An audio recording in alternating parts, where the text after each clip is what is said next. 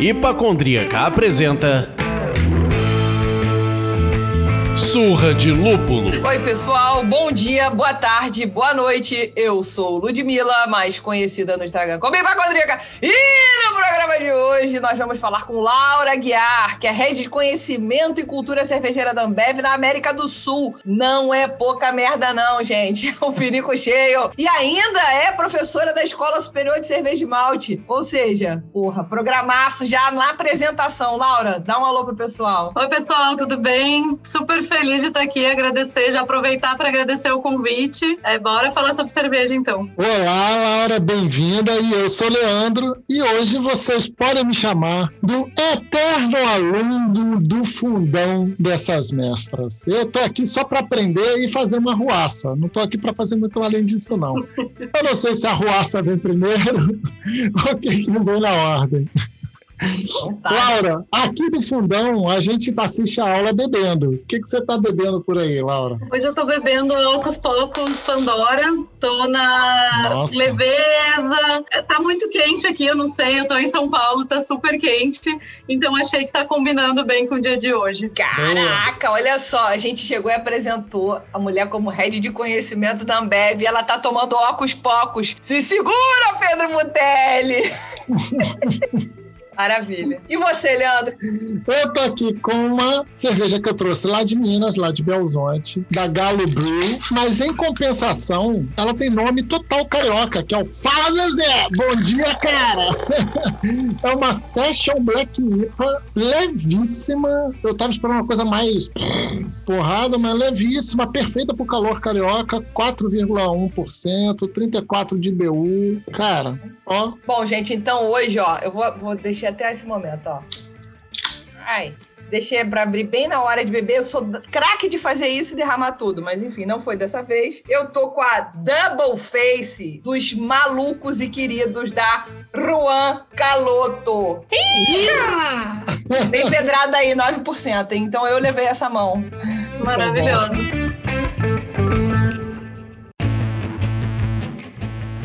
Bom, a gente sempre gosta de começar o programa pedindo que o nosso convidado se apresente. Então, Laura, conta um pouco da Laura para os nossos ouvintes. Bom, eu sou gaúcha de Porto Alegre, vocês vão reparar né, pelo meu sotaque. Eu acho que eu já perdi o sotaque, mas todo mundo fala que ainda não, que eu mantenho o meu sotaque gaúcho. Perdeu, não. Eu trabalho com cerveja há 14 anos e há 14 anos trabalho na Ambev mesmo. Então, o pessoal também me pergunta muito, né? Ah, como que eu entrei no mercado cervejeiro? Como que eu comecei a trabalhar com cerveja? É menos lúdico lúdico do que as pessoas imaginam. Assim, eu sou engenheira de alimentos. Quando eu estava me formando no último ano da faculdade, eu consegui um estágio, então, numa maltaria da Ambev lá em Porto Alegre, maltaria Navegantes. E desde que eu comecei a trabalhar, então, na época com matéria-prima, né, com malte, eu fui me apaixonando por cerveja e fui entendendo que era uma, uma possibilidade mesmo de carreira. Acho que quando eu entrei na Ambev, eu queria muito trabalhar numa empresa onde eu pudesse crescer, aprender, né? Quando eu falo em crescer, muito aprendizado. Então esse estágio me possibilitou isso, mas né, eu não imaginava quanto eu ia me apaixonar por cerveja e hoje cerveja é a, é a minha vida, assim. Acho que a gente que trabalha com isso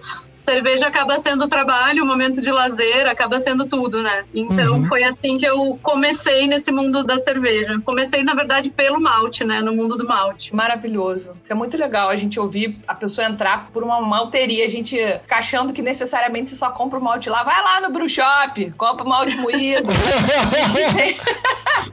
compra o malte moído, mas não pode estar tá moído há muito tempo, não, senão estraga. Enfim, é legal a gente ouvir essa, essa entrada. E isso é, é, bacana mesmo, porque é uma coisa que eu converso até com vários amigos meus que são cervejeiros, né? Acho que isso me fez ter um olhar diferente também para a produção depois, quando eu virei cervejeira e passei a, a, trabalhar na produção de cerveja. Essa importância que a gente dá para matéria-prima, para qualidade, para realmente uhum. olhar a análise, entender o impacto que vai ter na cerveja. Então, acho que eu tenho esse olhar para malte bem diferente, assim, mesmo por causa dessa experiência. E ali na maltaria que eu comecei a entender que eu podia ser uma mestre cervejeira, né? Eu acho que é, às vezes também o nosso mercado é um mercado muito ainda ocupado por homens, enfim, a gente tem, tem buscado mudar isso, né? Cada vez mais também impulsionar que mulheres se vejam nesses lugares e passem a ocupar. Acho que há 14 anos atrás eu ainda não via tantas mulheres, mas eu entendi que era uma possibilidade. Legal. Claro, enfim, tive apoiadores e tudo mais que me, me auxiliaram nesse caminho, né? E aí eu comecei então a querer ser cervejeira, a começar a estudar também um pouco mais. E dentro da empresa tive a possibilidade de fazer alguns cursos, né? Então isso também foi bem importante. É, eu fiz o curso de técnica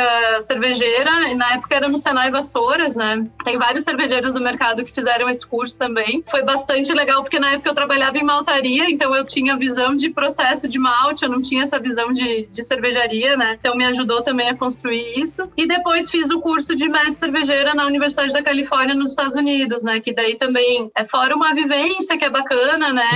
É toda a parte do, do conhecimento técnico, Charles Benford, Michael Lewis eram os professores, então foi super legal assim para mim, né? Deu uma base muito boa. Eu sempre falo, né, que o diploma não garante nada, a gente tem que trabalhar mesmo. Então, o diploma acho que me ajudou a, a me apaixonar ainda mais, a entender os processos e quando eu voltei eu fui trabalhar em cervejaria. Então eu passei de fui trabalhar numa cervejaria em Goiás, né? Mudei de estado também e fui trabalhar lá no chão de fábrica mesmo, na produção, controle de qualidade. Sempre gostei muito da parte de qualidade, então eu meio que me metia na qualidade assim sempre, mas trabalhando na produção. Fui gerente de qualidade também em cervejaria e depois de tudo isso é que eu fui me tornar sommelier, né? Depois em 2015 e aí fui me apaixonando também por estilos, por conhecer também outras cervejas que não necessariamente só as que eu produzia, né? Então foi bem interessante até que mas eu trabalhei então em cervejaria, né, no chão de fábrica, trabalhei como gerente de qualidade, depois eu fui para desenvolvimento de cerveja. Então eu vim para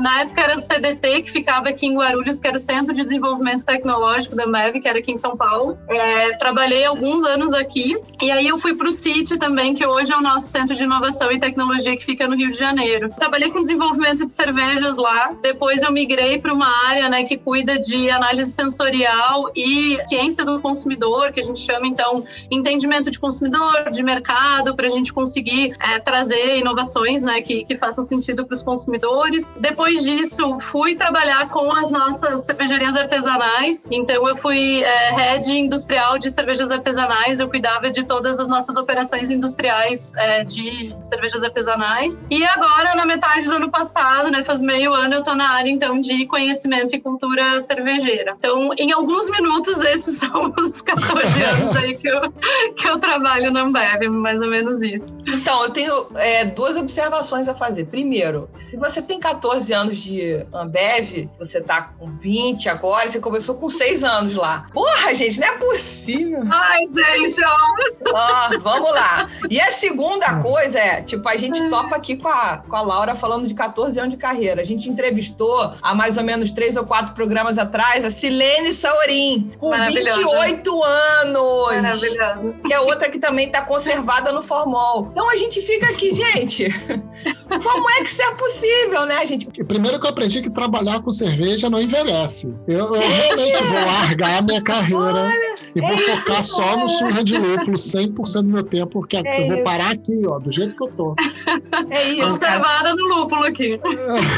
Gente, como é que eu perdi esse tempo? Eu tô com 40 anos, eu bebo cerveja há 45, mas mexer, ouvir falar de cerveja, brincar, beber de verdade, trabalhar um pouco com essa coisa de conhecer pessoas importantes do mercado é muito recente. E vocês estão aí, ó, desde que o mundo é mundo. Mas enfim, brincadeiras à parte, é porque é, é muito expressivo você falar em 14 anos na mesma empresa trabalhando com cerveja. Aí, o exemplo da Silene, 28 anos trabalhando com cerveja. Sim. É bastante expressivo. Sim. Legal.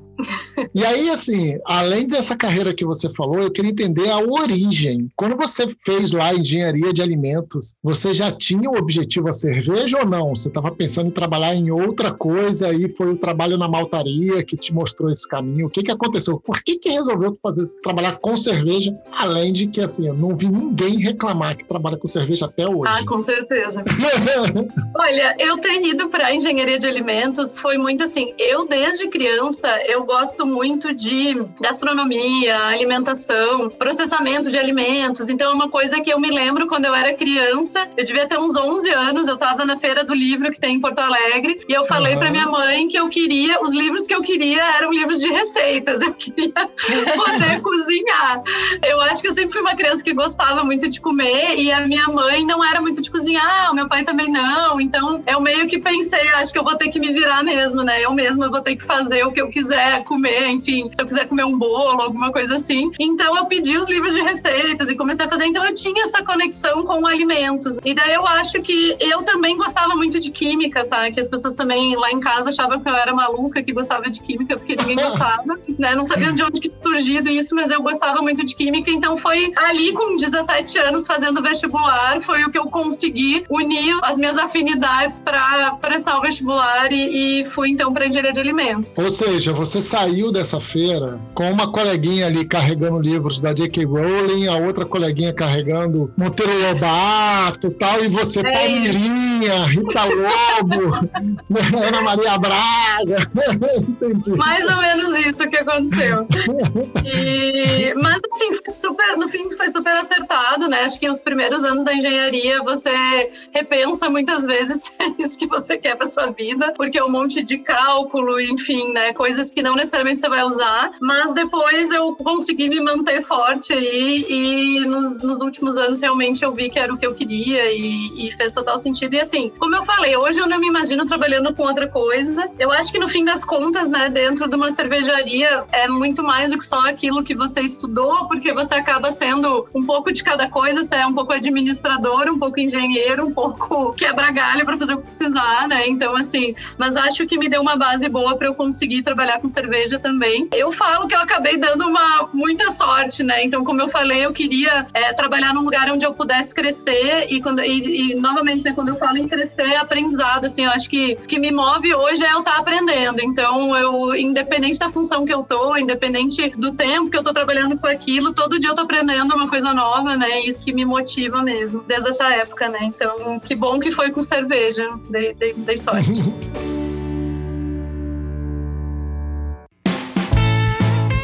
Eu fiz o curso sommelier em 2018 e tive aula com a maravilhosa Kátia Zanata, que com certeza não nos ouve, mas eu tô doida para chamá-la para o programa. Kátia, me dá bola.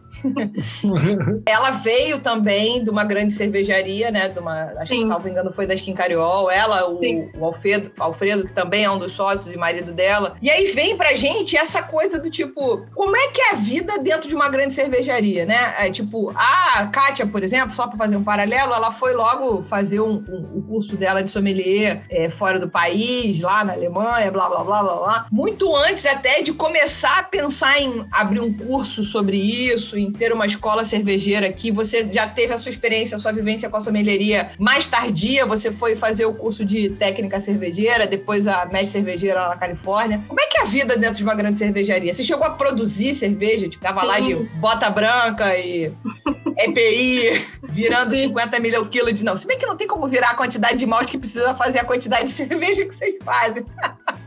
Enfim, como é que é isso, gente? É que tem algumas diferenças, com certeza, né, para cervejarias artesanais e tudo mais, pelas quantidades mesmo, como você falou, mas assim, a vida do, do chão de fábrica acaba sendo muito parecida, tá? Então, assim, a gente tem toda essa questão. Eu realmente trabalhei no chão de fábrica, na produção, então, como eu falei, controlando qualidade, vendo se todos os parâmetros estavam ok. É, não é uma coisa tão automática como as pessoas pensam que você simplesmente aperta um botão e a cerveja sai pronta do outro lado né? Quando você tá numa grande, grande cervejaria. Então a gente passa por todos os perrengues que todos os cervejeiros passam, tá, gente? é muito parecido, assim. Mas eu acho que tem muito forte, né? Isso que você tava falando no começo, é, que eu acho que é um, uma coisa importante que a gente tem que olhar no mercado de uma forma geral, que é a questão de preocupação com qualificação, com conhecimento. Então, realmente, claro que eu entendo que uma grande empresa ela tem também condições de é, investir mais nisso, mas para mim foi fundamental, né? Então, como eu falei, esses cursos que eu fiz foram cursos que foram pagos pela empresa, né? Eu fiquei seis meses nos Estados Unidos com, com a empresa pagando o curso, a hospedagem, o que eu comia. Isso eu não conseguiria ter feito se não fosse através da empresa, né? Então, assim, eu acho que esse é um diferencial que é interessante realmente esse investimento que é feito nas pessoas, né? E que, que acaba me, acabou me ajudando, né, dentro da minha carreira e para eu conseguir desempenhar melhor também as minhas funções. Acho que não precisa necessariamente ser isso, né, de ah, tem que mandar uma pessoa para fazer um curso no exterior. A gente tem cursos hoje no Brasil que são cursos também muito bons e que qualificam as pessoas, mas acho que essa busca por conhecimento e por realmente entender melhor os processos e tudo mais é fundamental para qualquer pessoa que quer trabalhar com cerveja, né? Então acho que isso vale para todo mundo. Assim. Não, eu fiquei, jurava, enquanto o Leandro tá respirando ali, eu jurava que apertava um botão, brincadeira. Não, Jetson apertou um botão, ah, hum, sai um aqui no rabinho de porco. Eu imaginava tipo uma fantástica fábrica de chocolate, sabe? Tinha um palumpas é, que ficavam colhendo ali, pegando lúpulos.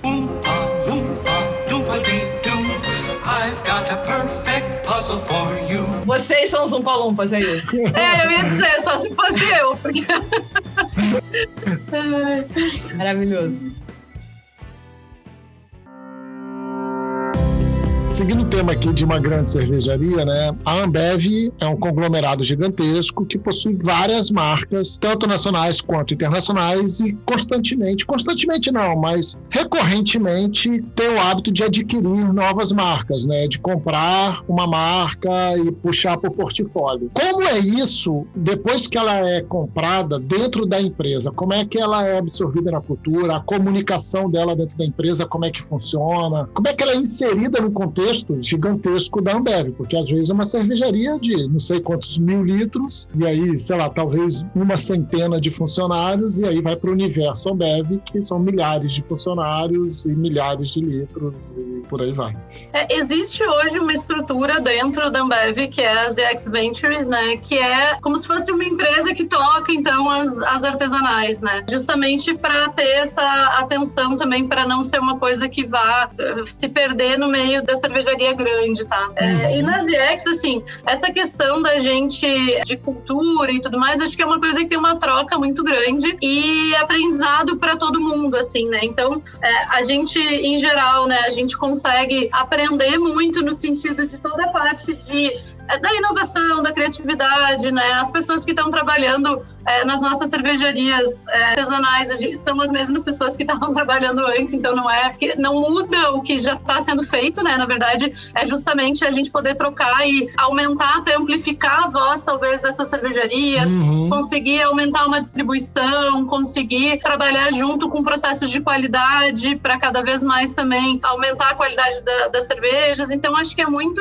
é um processo de trabalhar junto mesmo de uma forma colaborativa. Acho que a Ambev aprende e a cervejaria é pequena também, sabe? Acho que é uma troca mesmo. Não, isso de melhorar processo de qualidade, que significa também a história da repetibilidade, né? De você ser capaz de fazer uma ótima cerveja e fazer outra exatamente igual a essa. Não que as boas cervejarias artesanais comprar fábricas próprias não, não, possam fazer isso, não com é certeza, isso. Com certeza. Mas eu acho que esse é, o, esse é o grande pulo do gato, né? De você conseguir fazer até você fazendo cigano, a, receita não tá mais na tua mão, enfim, sei lá, whatever, né? é, eu falo isso, assim, de forma nenhuma, de, enfim, diminuindo a qualidade de várias cervejarias artesanais que tem, com certeza, muita qualidade, mas acho que é num sentido de.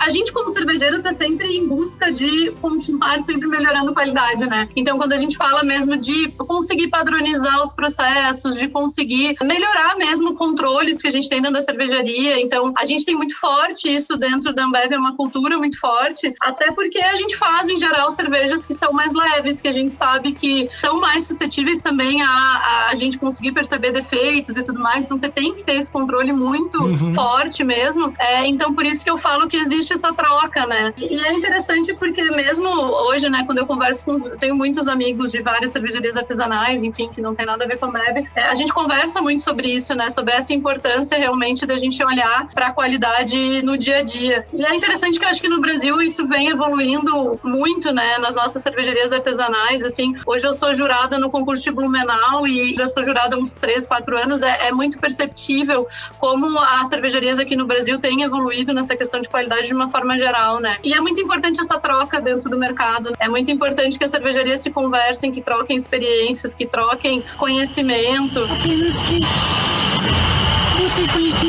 e hoje, quando a gente fala da minha área também, é, acho que é muito sobre isso, né? Sobre ter essa troca mesmo, sobre a gente Sim. conseguir é, alavancar o mercado, né? De uma forma geral. Sim, e tem esse lance, né? Essa troca, ela não é unilateral mesmo, né? Você não, tem ali não. as pequenas cervejarias, as menores, não vou nem chamar pequena, que eu não imagino a Ambev comprando uma cervejaria que produz, sei lá, 2 mil litros, né? Vocês estão, assim, o objetivo da Ambev é procurar pessoas que estão um pouquinho mais estáveis, tal, imagino eu, marcas que sejam um pouquinho mais estáveis. Mas é, tem essa troca. Ali tem toda uma capacidade de mobilidade, de inovação que você havia citado, e do outro lado tem toda uma capacidade realmente de gestão, de comunicação, de. Nossa, é outro universo mesmo, né? Sem dúvida é uma troca, com certeza. Que é essa troca que eu falo do mercado também, que é importante, né? A gente está se conversando. Acho que é, tem muita gente com conhecimento no mercado, seja para é, inovar, para pensar estilos e tudo mais, seja para pensar em, em, qualidade, em controles, é, certamente é uma troca.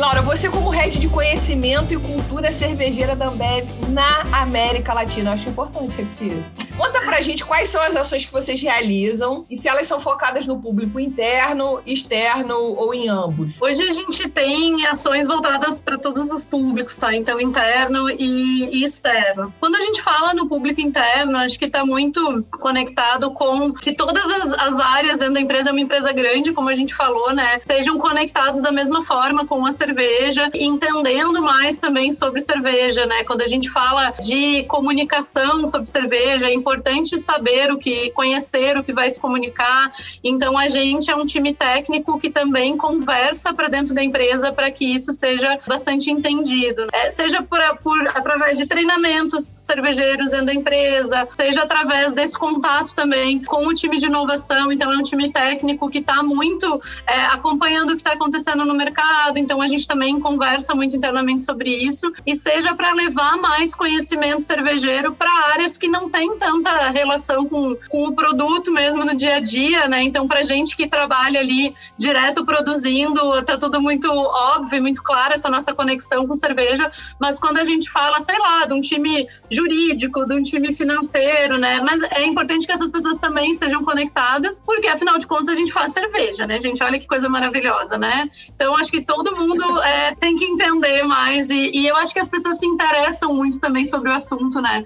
As pessoas têm orgulho de trabalhar com cerveja, até quem trabalha em áreas que não tem tanta relação com a produção, né? As pessoas têm orgulho de dizer que trabalham em uma cervejaria e tudo mais. É importante que elas tenham esse conhecimento também. E, e a, a, paixão que a gente tem ali na produção é, existe em toda a companhia, né? Então, acho que também dentro da empresa é um pouco sobre isso. E essa questão também de, inclusive, transmitir conhecimento cervejeiro para áreas como como marketing, outras áreas que vão poder utilizar isso, né, nas, nas comunicações e tudo mais. Quando a gente fala, né, em externo, então a gente tem alguns projetos que estão sendo construídos. Acho que, que passa muito, assim, por conversar muito com o mercado. Eu acho que é uma área que visa muito essa questão de realmente fortalecer o mercado, como a gente pode contribuir para fortalecer o mercado, como a gente pode uhum. conversar com as pessoas, entender as necessidades. É uma grande empresa que sim, que pode trazer coisas positivas também, que pode ajudar alguns projetos, que pode transformar né, algumas coisas em realidade. Então, acho que passa um pouco por isso. Então, eu busco, e as pessoas que trabalham comigo também, é, conversar muito com, com o mercado, né? Tá muito próximo para entender isso. E a gente, até um exemplo que eu tenho para dar é a própria Academia da Cerveja, que é um projeto que a gente lançou no final do ano passado, né? Que vem muito dessa troca que a gente já teve com o mercado e que eu espero que cada vez mais aconteça ali dentro, né? né? É um projeto super colaborativo, que ele nasce, uh, o cerne dele mesmo é a colaboração, então a gente, a, a ideia é ter um espaço para disseminação de conhecimento cervejeiro e a gente hoje já tem parceria, então, com quatro escolas cervejeiras, né? Três escolas aqui do Brasil e a VLB. Então, não é um espaço, né, de forma nenhuma para concorrer com as escolas que existem, pelo contrário, para trazer essas escolas para que todo mundo é, tenha um espaço físico aqui em São Paulo, para, enfim, quando for possível, depois da uhum. Pandemia, a gente ter ele funcionando, mas também para que a gente possa ter especialistas do mercado cervejeira, dando palestras, workshops. É, a gente vem conversando com as pessoas e eu sempre falo, né, quem tiver interesse, quem tiver alguma proposta, alguma ideia de algum projeto que quer botar na rua, vem conversar com a gente, a gente vê se consegue encaixar dentro da academia, se faz sentido, né, dentro da proposta. Então a ideia é poder potencializar também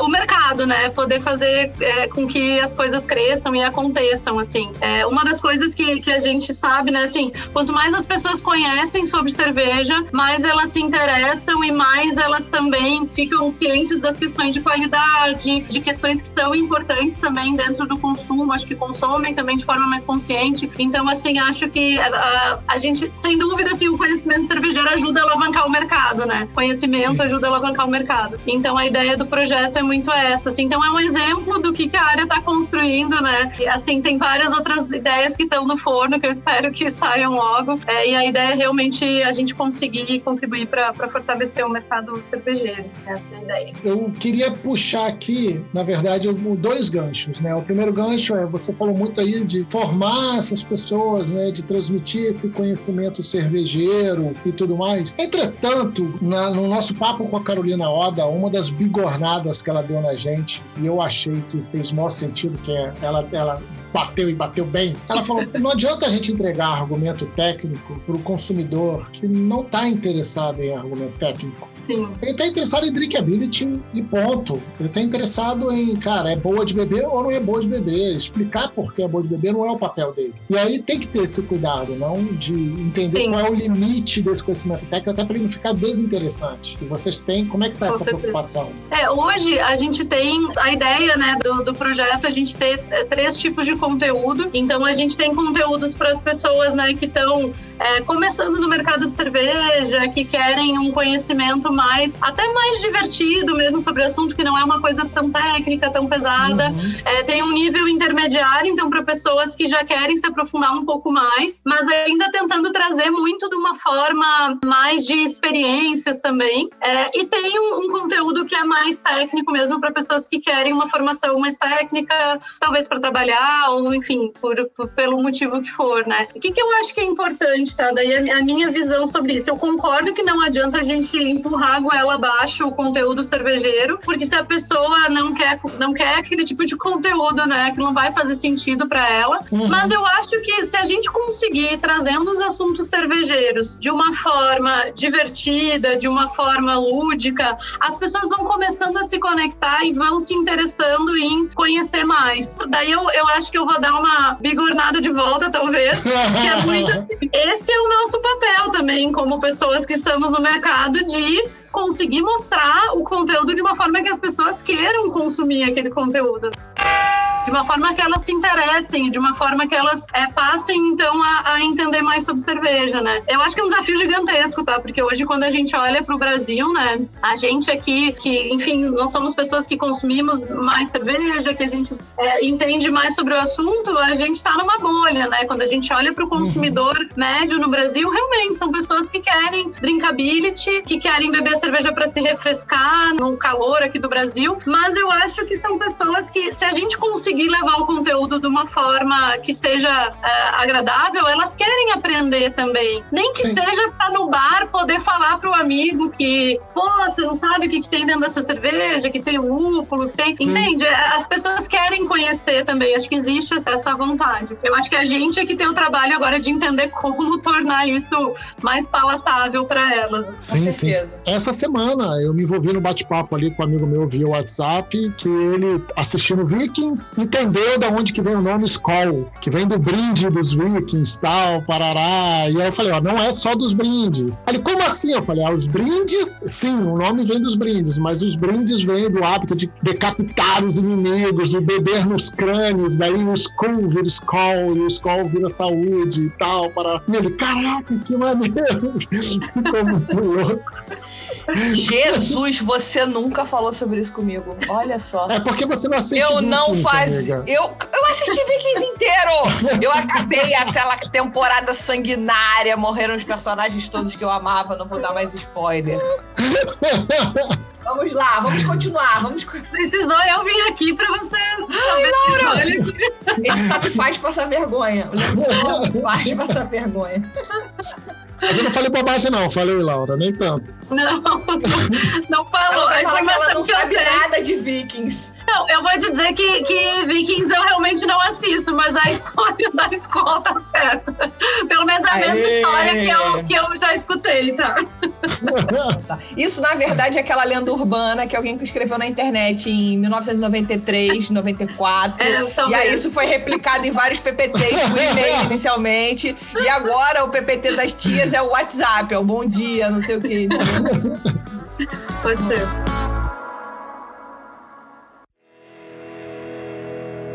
E aí, assim, como você já falou bem, falou bem, falou legal aí da Academia da Cerveja, eu queria mudar a nossa última pergunta para uma pergunta taque me pedra. Né? Quanto tempo a gente não tinha uma taque me pedra? Leandro. Você falou que faz parte do seu trabalho ali educar e passar o conhecimento para as outras áreas da empresa, inclusive para o marketing. E aí vem a questão: o marketing entendeu o puro malte como sinônimo extremo de qualidade ou é só marketing mesmo? O que, que é o puro malte? Gente, isso, isso dá briga, tá? Isso dá briga. Já teve briga aqui no podcast. Um cervejeiro falou: gente, eu boto oito maltes na minha cerveja e o cara vem me falar que é duplo malte é melhor. Mas essa questão do puro malte é uma polêmica grande. E é engraçado que todo mundo fala comigo sobre isso, né? Então, vamos. É bom que já passou pelo media training, hein? A gente, como cervejeiro, claro que a gente entende que você pode ter uma cerveja puro malte, uma cerveja não puro malte. A qualidade não depende do, do tipo do ingrediente que você está colocando na cerveja, vai depender do controle de qualidade, da qualidade da matéria-prima, enfim. A gente, dentro da Ambev, trabalha. A gente tem no nosso portfólio cervejas com todos os cereais, inclusive a gente já foi. Enfim, isso é muito comentado também, as polêmicas de milho, de arroz, de é, a gente tem um portfólio hoje que tem cerveja puro malte, tem cerveja não puro malte, tem todas elas, e todas elas têm seu espaço e todas elas têm qualidade, tá? É, então, mesmo dentro do, do marketing, né, como você tá falando, isso é entendido dentro da empresa. Quando eu falo dessa questão do conhecimento cervejeiro também, e da gente disseminar, é, a gente, né, como cervejeiro, vai fazer também o que o consumidor pede, o que o consumidor é, tá entendendo que é o que ele quer consumir, né, o que ela quer consumir. É, a- cabe a gente agora, como cervejeiros, então, transmitir esse conhecimento cervejeiro para as pessoas para quebrar es- esses mitos, então, de puro malte, de lei da pureza, do que quer que seja, né, que, que Uhum. existe. É por isso que eu falo que é tão importante a gente levar conhecimento cervejeiro para as pessoas. né? É isso que vai ajudar a construir o que é qualidade de verdade e vai fazer com que as pessoas tenham esse entendimento. Então, assim, é, mesmo a questão do duplo malte que você falou agora, né? Ah, que faz a cerveja com vários maltes. Eu gosto de olhar pela visão, né? Trazer essa visão, pelo menos, de que a gente está construindo a questão do malte para um público que não é um público de cerveja artesanal. gente. Então, assim, tem pessoas, quando eu dou treinamento, que me perguntam se o malte é líquido. Assim, as pessoas acham que, sei lá, que malte é uma coisa que é É um é, não acham que é um cereal, exato, não sabem que é um cereal, não sabem. Então, assim, é, você trazer numa marca como Brahma a questão do malte, explicar para as pessoas que tem maltes que são diferentes, o que, que é o malte, isso ajuda também a construir essa questão do conhecimento. Então, eu acho que a gente tem que, que ter é, essa visão, né, quando a gente olha, sim, fazer uma cerveja com dois maltes não é uma novidade no mundo cervejeiro, mas no mundo de cervejas que são as mais consumidas aí da população, é sim uma novidade, é sim uma coisa diferente, né? E ajuda a construir essa imagem de cerveja também, ajuda a construir é, ingredientes cervejeiros. Então acho que a gente tem que abrir um pouco a visão também é, para esse tipo de coisa, né? Acho que se vocês forem ver, acredito que hoje, claro que tem muita gente que consome problema duplo malte que nem para para pensar o que, que é o claro. duplo malte, mas tem também muita gente que, que pergunta, né? A gente tentou, a gente fez algumas lives onde a gente colocou um pouco de conteúdo falando sobre malte, explicando um pouco que tem vários maltes diferentes. Então, assim, trazer isso para o grande público, eu acho que é assim, uma coisa é, grande, entende? É uma coisa que faz diferença. E agora a gente tem que construir, então, né, essa questão de qualidade, que qualidade não é só a, a puro malte. Pode ser a puro malte, pode ser com milho, pode ser com arroz, com aveia, com centeio, com tudo que a gente quiser, né? É, a gente teve uma outra discussão aqui num outro programa. Justamente a, a minha posição foi: a gente também tem que bater uma certa palma pro grande conglomerado quando ele chega e produz a Skull Hops, e aí eu não tô falando se ela é boa, se ela é ruim, como peço não provei. E aí ele vai, o tanto de pesquisa que teve no Google depois de chegar a Skull Hops, o que, que é Skull Pesquisando o que, que é hop. Ou seja, você tirou o cara do zero e levou ele pro um e meio, dois, três, quatro, cinco, pra ele Sim. entender que, ah, hop é o lúpulo. E ele só foi para esse lugar porque ele toma, porque faz parte da maior parcela de consumidores e foi aguçado pela propaganda da Skull Hops. Ele pode ter achado amarga, ele pode ter achado desagradável. Aí a duplo malte vem num segundo degrau de, de propositura, digamos assim. Ela não tem só milho, é, arroz, sei lá o que, centeio, pode ter mais de um malte, inclusive, entendeu? Então, tipo, o puro malte também não é isso tudo. Se tiver mais malte, também é bom. Então, eu acho que no final, eu acho que vocês entregam um conteúdo pro grande público a contar gotas, que é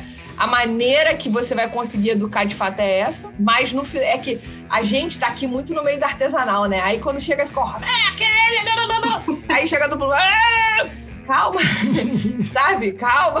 É engraçado mesmo porque na época da Skull Hops chegaram a, a falar, eu me lembro até eu fui questionada, ah, a Skull Hops é uma tentativa de concorrer com as cervejas artesanais. Tipo, gente, nada a ver.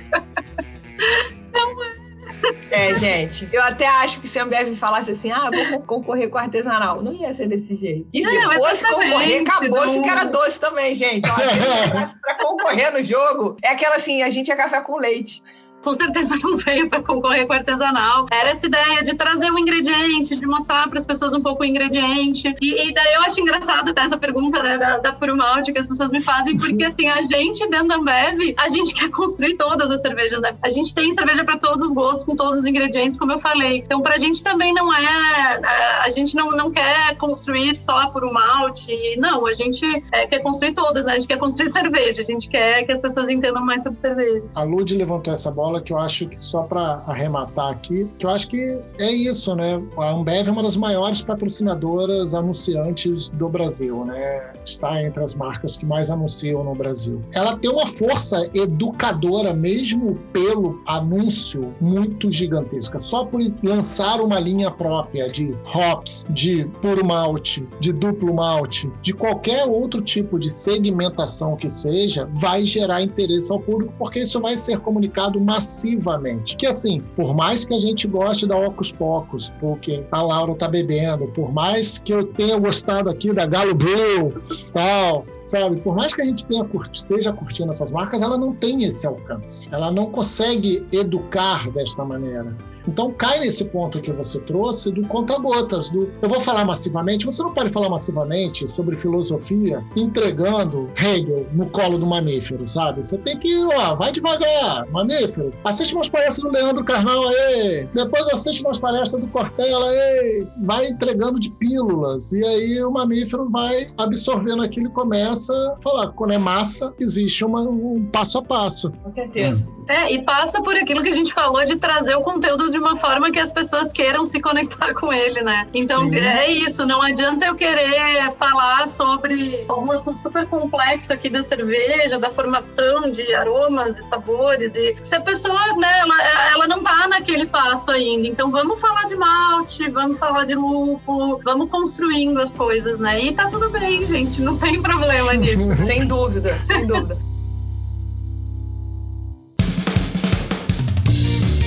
Você falou que tem, se não me engano, três escolas nacionais e uma que não é daqui que estão Isso. ali meio que já se associando a.